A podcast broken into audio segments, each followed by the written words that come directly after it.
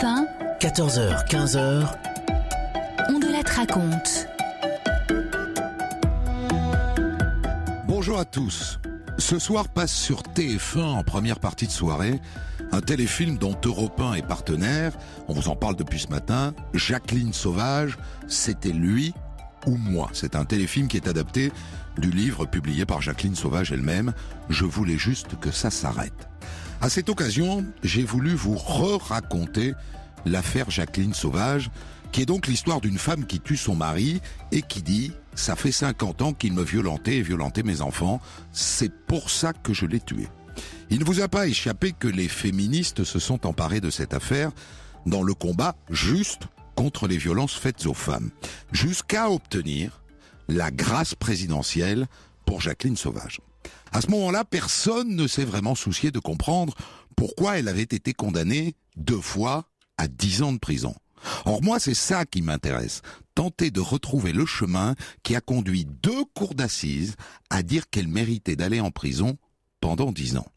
Et c'est pour ça que pour débriefer cette histoire tout à l'heure, j'ai invité quelqu'un qui est au cœur de cette affaire et qui s'appelle Frédéric Chevalier. Bonjour monsieur Chevalier. Bonjour. Vous êtes procureur de la République de Blois et vous avez été l'avocat général euh, du procès en appel de Jacqueline Sauvage. Vous aviez demandé combien à l'issue du procès? 10 ans de réclusion criminelle. Voici donc cette histoire que nous avons écrite avec Quentin Mouchel en nous appuyant sur l'excellent livre de Daniel Grand-Clément et Hélène Mathieu, La vérité sur l'affaire Sauvage, paru chez Stock. La réalisation est signée Céline Lebras. 14h-15h, on de la raconte sur Europe Un procès d'assises. C'est un moment où la justice se coupe du monde extérieur, se coupe de l'air du temps, des pressions, de la presse, des militants.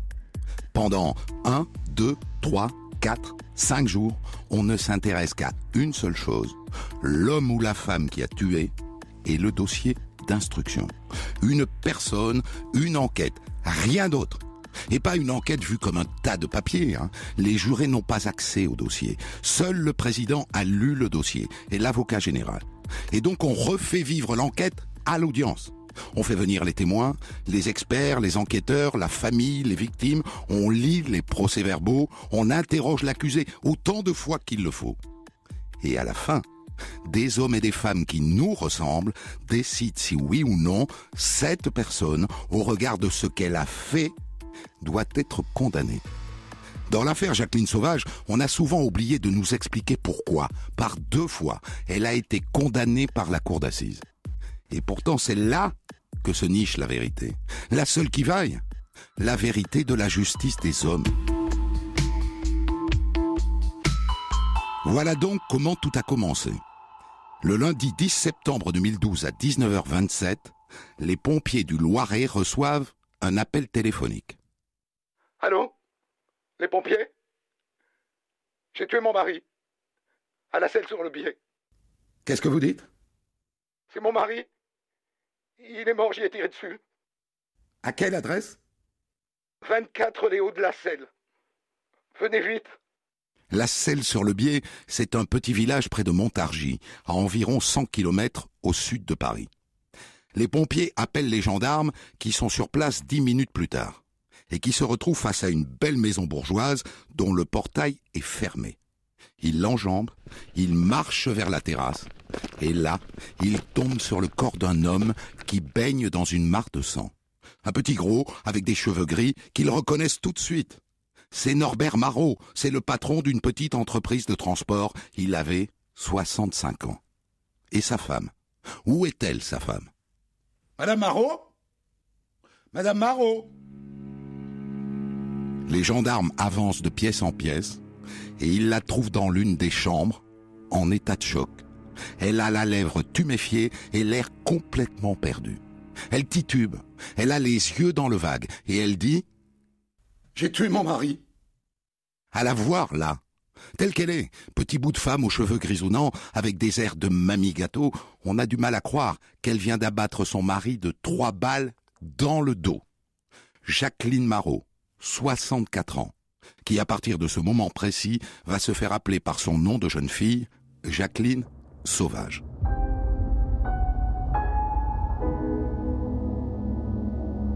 Comme elle est blessée à la lèvre, les gendarmes commencent par l'amener à l'hôpital à Amilly, à une vingtaine de kilomètres. Un médecin l'examine. Il lui fait deux points de suture sur sa lèvre blessée et dans son rapport, il ajoute échymose récente au coude gauche. Ensuite, on lui fait une prise de sang. Pas de somnifère, pas de drogue, pas d'alcool. Et là, les gendarmes sont sur le point de l'emmener à la gendarmerie de Château-Renard pour la placer en garde à vue. Le médecin s'adresse à Jacqueline Sauvage. Madame, j'ai quelque chose à vous dire. Voilà, le maire de la Selle-sur-Bie a prévenu vos filles, Fabienne, Sylvie et Carole. Il les a eues toutes les trois. Et puis après, elles sont allées prévenir votre fils, Pascal. Je suis désolé, madame. Elles l'ont retrouvé mort. Il s'est suicidé. Il s'est pendu. Voilà, madame.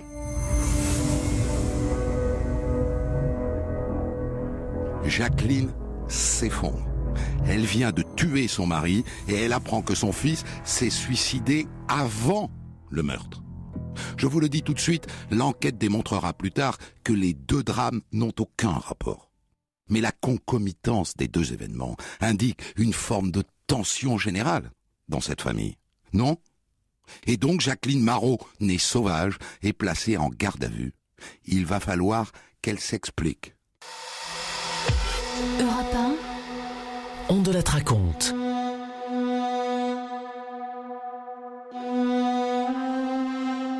À l'occasion de la diffusion ce soir sur TF1 d'un téléfilm consacré à l'affaire Jacqueline Sauvage, je vous raconte moi aussi son histoire.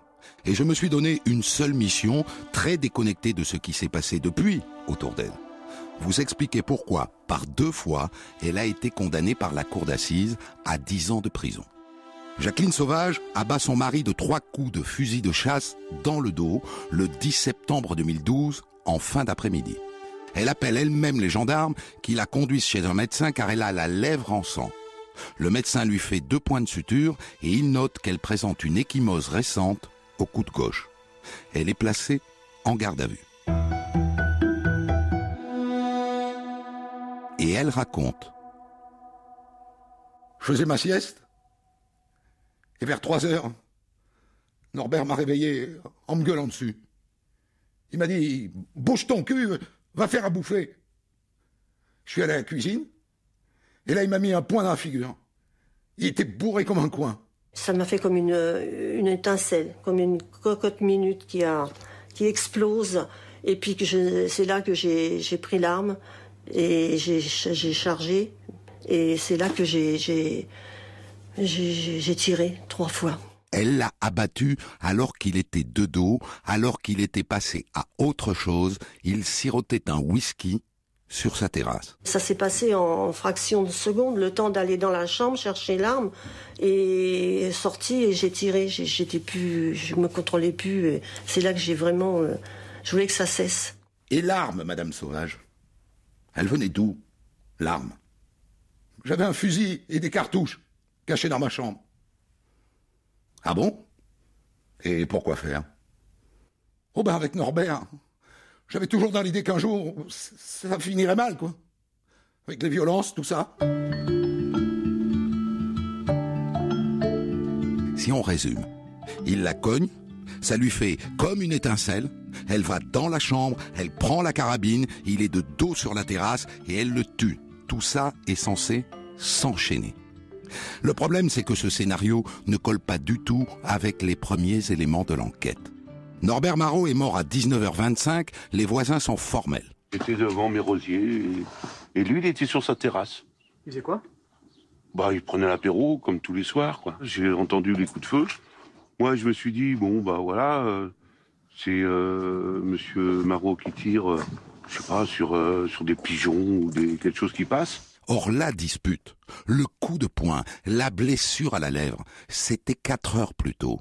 C'était à 15 heures. Donc elle ment quand elle dit qu'entre le coup qu'elle reçoit et le moment où elle lui tire dans le dos, il s'est passé une fraction de seconde. Le temps d'aller à la chambre et de prendre la carabine. Ce qui est en jeu, bien sûr, c'est la préméditation. S'il s'écoule quatre heures entre le coup de poing et le coup de feu, c'est prémédité. Mais s'il ne s'écoule que deux minutes, c'est moins sûr. En deux minutes, c'est un coup de sang, c'est passionnel. En quatre heures, c'est un assassinat.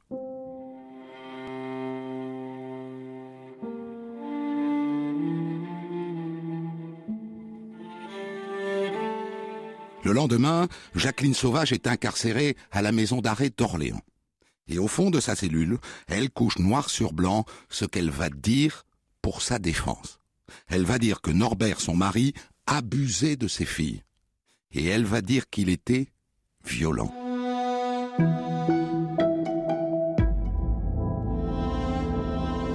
Le procès de Jacqueline Sauvage s'ouvre le 24 octobre 2014 devant les assises du Loiret à Orléans. Deux ans donc après les faits. La cour Au moment du procès, Jacqueline Sauvage n'est plus en prison. Elle comparaît donc libre.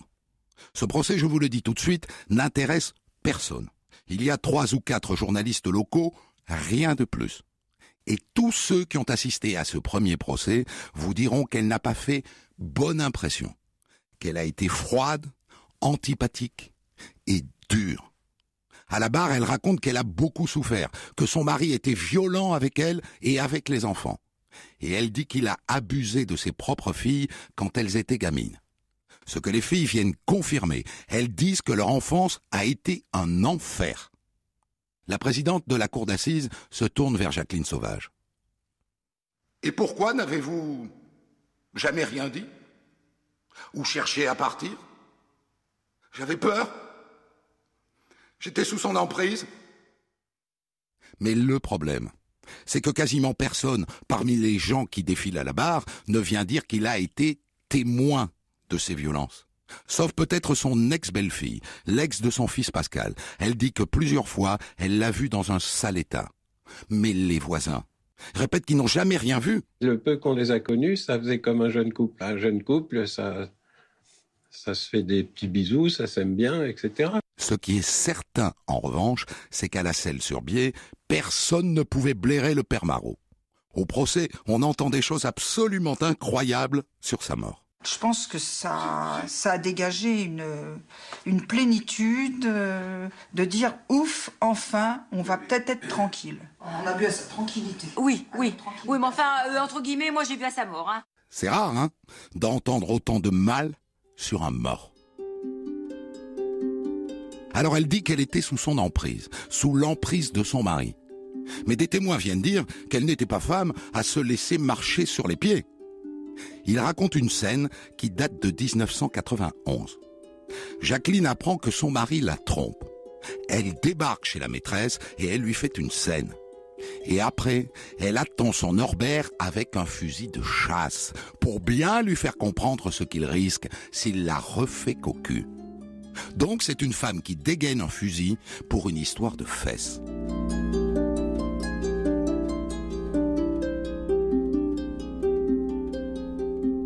Le procès se termine.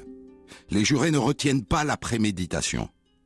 Ils la condamnent à 10 ans de prison ferme, alors qu'elle encourait 30 ans. 10 ans, dans un verdict d'assises, c'est une manière de dire oui, on vous reconnaît des circonstances atténuantes. Et en l'occurrence, oui, vous avez souffert, on le reconnaît, et même oui, on vous comprend un peu. Mais vous l'avez tué, de dos, de sang-froid, et ça, ça vaut dix ans.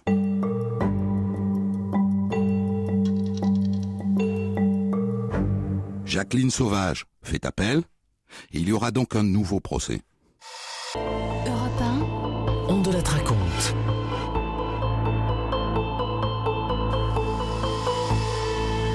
Je vous raconte aujourd'hui l'histoire de Jacqueline Sauvage, alors que ce soir passe à la télé sur TF1 un téléfilm consacré à cette affaire. Et je me fixe un seul objectif, vous expliquer pourquoi cette femme a été condamnée par deux fois par la cour d'assises. Et d'ailleurs, pour débriefer cette histoire tout à l'heure, j'ai invité le procureur de la République de Blois, Frédéric Chevalier, qui était avocat général au deuxième procès d'assises. Il avait demandé une peine de 10 ans de réclusion criminelle. Et il a eu gain de cause. Nous en étions à l'issue du premier procès. Jacqueline Sauvage, qui a tiré trois balles de fusil de chasse dans le dos de son mari quatre heures après une dispute conjugale, vient d'être condamnée à dix ans de prison.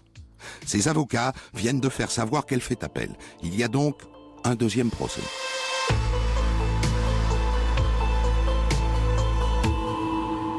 Je vous l'ai dit, le premier procès s'est déroulé dans l'indifférence générale. Hormis des journalistes locaux, personne ne l'a suivi. Personne n'a fait le déplacement depuis Paris pour raconter ce procès au jour le jour.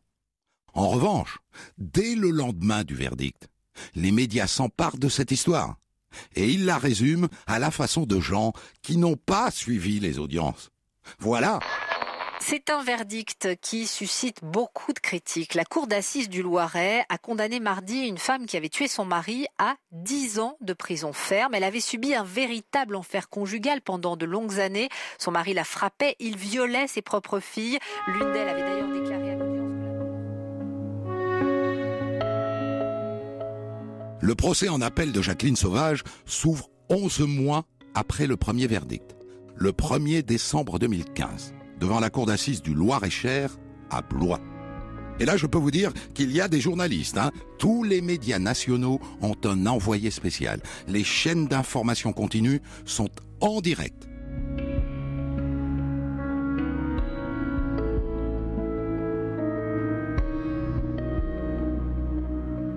Ce procès d'assises d'appel dure trois jours. Et sur beaucoup de points, il est une répétition du premier procès. Une fois de plus, Jacqueline Sauvage ne convainc pas. Certes, on croit que son mari l'a malmenée, l'a maltraitée, mais rien ne prouve qu'il l'a martyrisée. Elle se montre toujours aussi froide. Pas une fois elle ne regrette son geste. Et à la fin, bis repetita, elle est condamnée à dix ans de prison ferme. Jacqueline Sauvage est d'abord restée impassible, puis lentement elle a tourné la tête, cherchant le regard de ses trois filles au fond de la salle. L'une d'entre elles, Fabienne, a alors couru vers le box des accusés pour étreindre très fort les mains de sa mère. La peine reste la même, sa mère ne pourra sortir de prison que dans un an, une date à laquelle elle s'accroche. Le 28 janvier 2017, j'espère que ce jour-là, on nous donnera notre mère pour de bon et qu'on nous foute la paix. Désolée, c'est rien. Le lendemain, le journal Libération résume le verdict en une phrase. Dix ans de prison pour avoir tué son mari qui l'a batté depuis 47 ans. Et ça, évidemment, ça n'aide pas beaucoup à la compréhension du verdict. Car le verdict dit justement qu'elle n'est pas que victime, qu'on ne peut pas la résumer à son statut de victime. Et pourtant, le coup est parti. Une pétition circule sur Internet. Elle réclame la grâce présidentielle pour Jacqueline Sauvage. En trois semaines, cette pétition recueille 400 000 signatures. Des célébrités commencent à rallier la cause. La comédienne Eva Darlan, qui devient présidente de son comité de soutien. C'est absolument scandaleux. Cette femme a quand même euh, vécu un enfer pendant 47 ans. Que cette femme ait été victime toute sa vie et qu'elle soit punie parce qu'elle a subi ça alors qu'elle était en état de lente légitime défense, probablement pas effective sur le moment parce qu'il était de dos, mais de toute sa vie, il allait finir par la tuer. Il faut libérer cette femme. Et d'autres suivent. Guy Bedos, Annie Dupéré, Nathalie Baye, Véronique Sanson. Et puis les politiques embrayent. La députée de droite Valérie Boyer écrit au président de la République François Hollande. Elle lui demande la grâce. Elle est suivie par 36 députés et sénateurs. Le 12 décembre, une manifestation est organisée à Paris.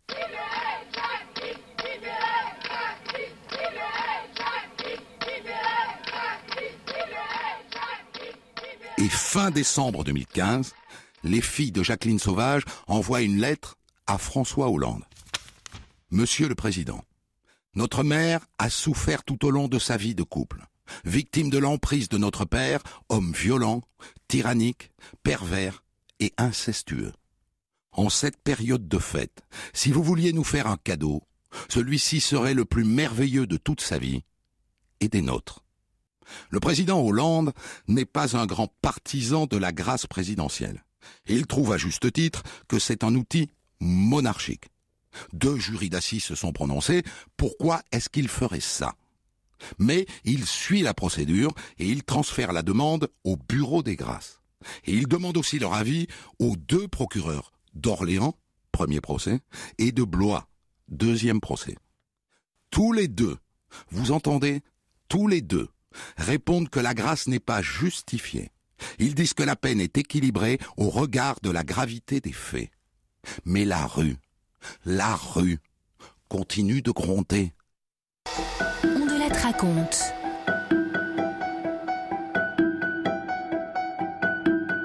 À l'occasion de la diffusion ce soir sur TF1 d'un téléfilm consacré à l'affaire Jacqueline Sauvage, je vous raconte son histoire. Et mon objectif est de vous faire comprendre pourquoi, par deux fois, elle est condamnée à 10 ans de réclusion criminelle. Et d'ailleurs, Frédéric Chevalier, qui était avocat général au deuxième procès d'assises, sera là dans un instant pour le débrief de cette histoire. Jacqueline Marot, née sauvage, abat en 2012 son mari Norbert de trois balles dans le dos. Elle explique qu'il l'a frappé et qu'il a violé ses filles. Mais l'enquête démontre qu'il s'est écoulé quatre heures entre le coup de poing que le mari lui donne et le moment où elle le tue. Elle est condamnée une première fois à dix années de réclusion criminelle. Et la peine est confirmée en appel. Mais sa condamnation émeut l'opinion qui, dans une pétition signée par 400 000 personnes, réclame une grâce totale le président Hollande reçoit les filles de Jacqueline Sauvage à l'Élysée le 29 janvier 2016, deux mois après le verdict de la cour d'assises de Blois. Il a été vraiment à l'écoute. Et là, franchement, on a été Ça nous a étonnés toutes les trois. Et euh, il, a, il a été vraiment sincère dans ses paroles. Les échanges qu'on a pu avoir avec lui, il était vraiment sincère. Et on a vraiment le sentiment d'avoir été comprise. Deux jours plus tard, le 31 janvier, le président de la République prend une décision de grâce partielle. Il fait tomber la peine de sûreté de 5 ans, rien de plus. Et pourtant, la fille de Jacqueline, Fabienne, exulte. Il faut que j'arrive à avoir mes soeurs au téléphone. On vous sent très très très heureuse. Mais... ça fait, vous vous rendez compte, ça fait 35 mois. 35 mois qu'on vit ça, euh, depuis le, ce, fameux drame, cette tragédie. Là, je, je, je, me demande encore si c'est la réalité. Enfin, est-ce que c'est vrai? C'est oh, j'attends de rentrer chez moi. Là, Sauf que la grâce partielle ne signifie pas qu'elle sort. Elle est juste autorisée à formuler une demande de libération conditionnelle avant l'heure, autrement dit dès maintenant. Jacqueline Sauvage dépose sa demande de libération conditionnelle. Et le tribunal d'application des peines prend son temps, six mois. Et il finit par dire non, non, c'est trop tôt. C'est la grosse surprise de cette euh, mi-journée. Jacqueline Sauvage va donc rester en prison. Elle a été Et le tribunal d'application des peines se justifie. Elle ne prend pas la mesure de la gravité de son acte. Les experts psychiatres disent qu'elle est dans une position victimaire. Mais ces mots ne pèsent rien face à l'émotion publique qui est la meilleure alliée des avocats de. Les institutions judiciaires font actuellement un bras de fer avec la grâce qui a été rendue par François Hollande, et ce, en dépit de l'intérêt particulier de Madame Jacqueline Sauvage, qui, ne l'oublions pas, est une femme qui va bientôt avoir 70 ans, qui a été maltraitée pendant près de 50 ans, avec des filles qui sont...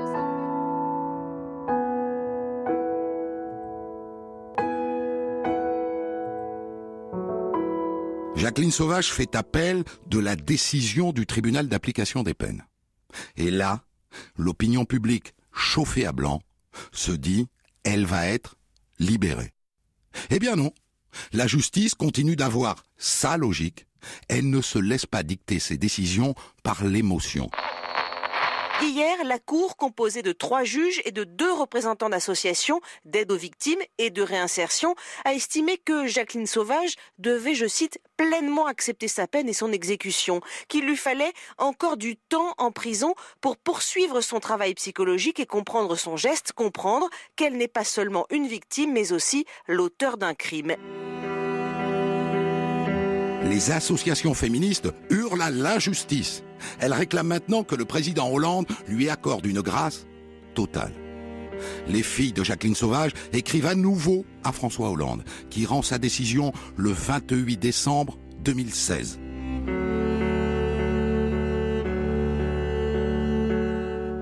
Bonjour à tous. La mobilisation autour de Jacqueline Sauvage aura donc payé grâce totale et surprise accordée hier par François Hollande à cette femme de 69 ans devenue un symbole des violences conjugales. Et donc Jacqueline Sauvage est libre par le fait du prince. Et la plupart des gens ne savent toujours pas pourquoi elle a été condamnée par deux fois par des hommes et par des femmes qui, je vous le jure, nous ressemblent et qui ont dû se sentir bien inutiles.